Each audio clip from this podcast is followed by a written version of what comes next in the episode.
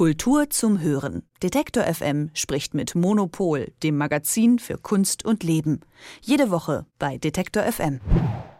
Der Donnerstagmorgen hier bei Detektor FM, der ist klassisch der Kunstmorgen. In was wichtig wird, schauen wir immer am Donnerstag gemeinsam mit dem Monopol-Magazin auf das, was die Kunstwelt gerade beschäftigt.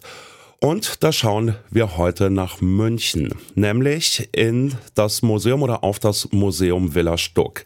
Der Anlass, der ergibt sich erst im kommenden Juni. Dann nämlich feiert die Kunstwelt den 100. Todestag von Franz Kafka und stimmt sich unter anderem mit einer großen Ausstellung in München darauf ein. Elke Bohr, die Chefredakteurin des Monopol-Magazins, die hat die Ausstellung bereits gesehen und wird uns jetzt davon berichten. Ich sage schönen guten Morgen, Elke. Guten Morgen. Hallo. Elke, ja, du hast die Ausstellung schon gesehen. Es gibt sie erst seit Ende Oktober, also erst seit ein paar Tagen. Vielleicht mal für den Einstieg die Frage, eine Ausstellung über Literatur beziehungsweise einen Schriftsteller. Was kann man sich denn darunter vorstellen?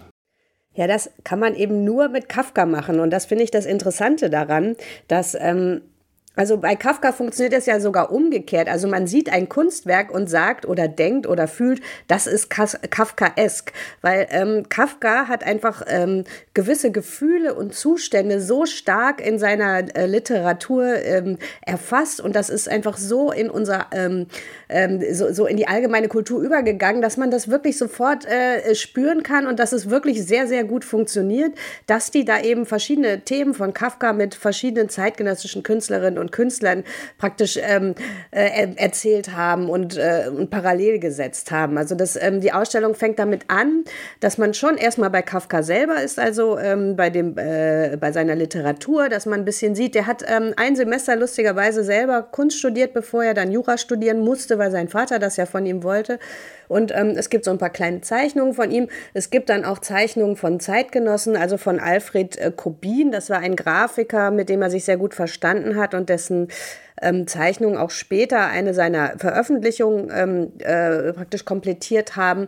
Das ist so ein bisschen der historische Teil, aber dann wird es eigentlich, für, also für mich jetzt, da ich mich ja für zeitgenössische Kunst vor allen Dingen interessiere, wird es dann interessant, wenn, ähm, wenn wirklich dann das umgesetzt wird von den Künstlerinnen und Künstlern.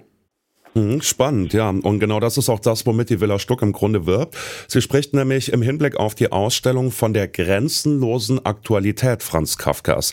Vielleicht auch der grenzenlosen Aktualität des Kafkaessen, Kafkaesken, wenn man so will.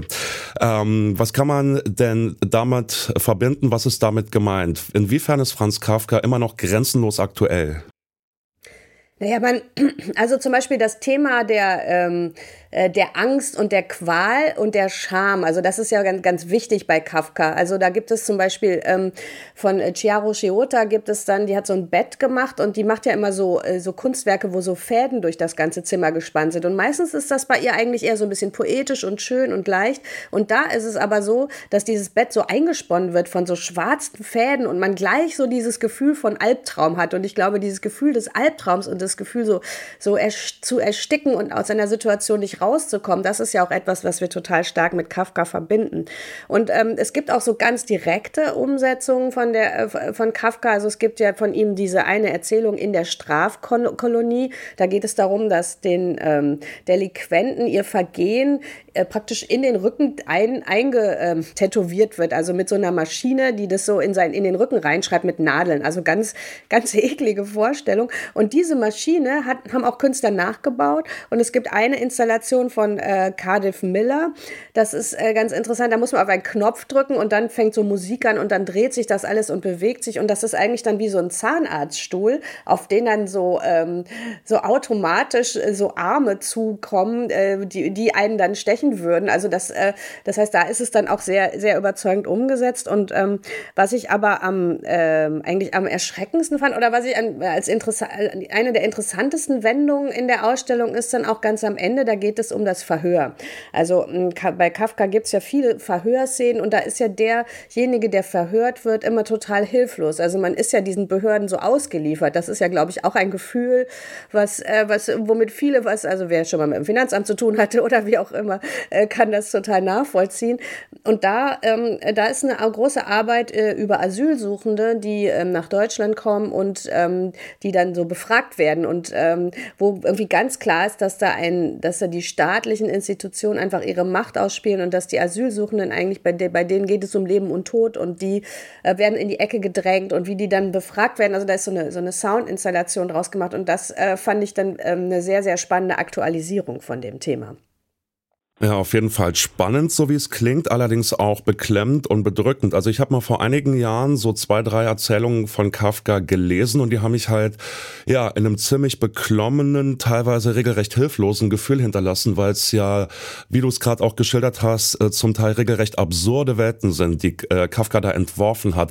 In welchem Gefühl hinterlässt einen denn die Ausstellung? Ist man da einfach nur plattgedrückt danach oder hat das auch was Beflügelndes? Naja, weder noch. Also ich glaube, ähm, Kunst ist ja oft, ähm, funktioniert ja oft so, dass sie ähm, einen äh, auf eine komplexe Weise in Gefühlswelten hineinzieht. Und ich finde das, in der Ausstellung fand ich es einfach total spannend, wie halt diese verschiedenen Themen dann auch von verschiedenen Seiten betrachtet werden. Also zum Beispiel Kafka ist ja auch, äh, man ist ja viel geschrieben und geredet worden über sein Verhältnis zu Frauen. Also er ist jetzt nicht gerade der Held der Feministin.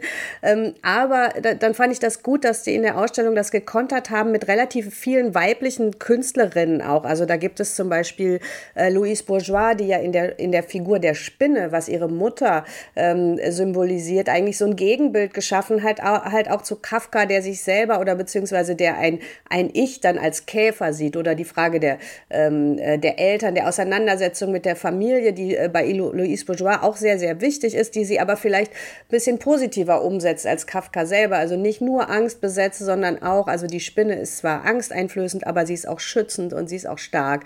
Ähm, und, und, solche Sachen finde ich halt total spannend, dass man halt sich da so, ähm, äh, dass man sich da auf diese, äh, auf diese Nuancen und Varianten auch einlässt. Und ähm, das ist insgesamt ist das sehr schön gemacht. In dem das Museum Villa Stuck ist, ähm, hat, hat relativ viele Etagen, wo es dann relativ klein wird und man immer so durch so, so Wendeltreppen hochgeht und so. Das heißt, es ist selber auch so ein ganz kleines bisschen labyrinthisch.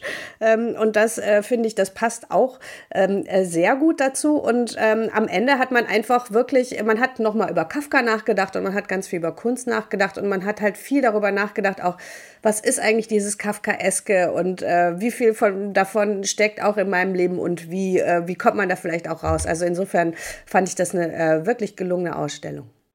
Also ein ganz ambivalenter Mix und damit auch vielleicht ganz unerwartete Gefühle, mit denen man da aus der Ausstellung herauskommt. Vielleicht noch eine Frage, Elke.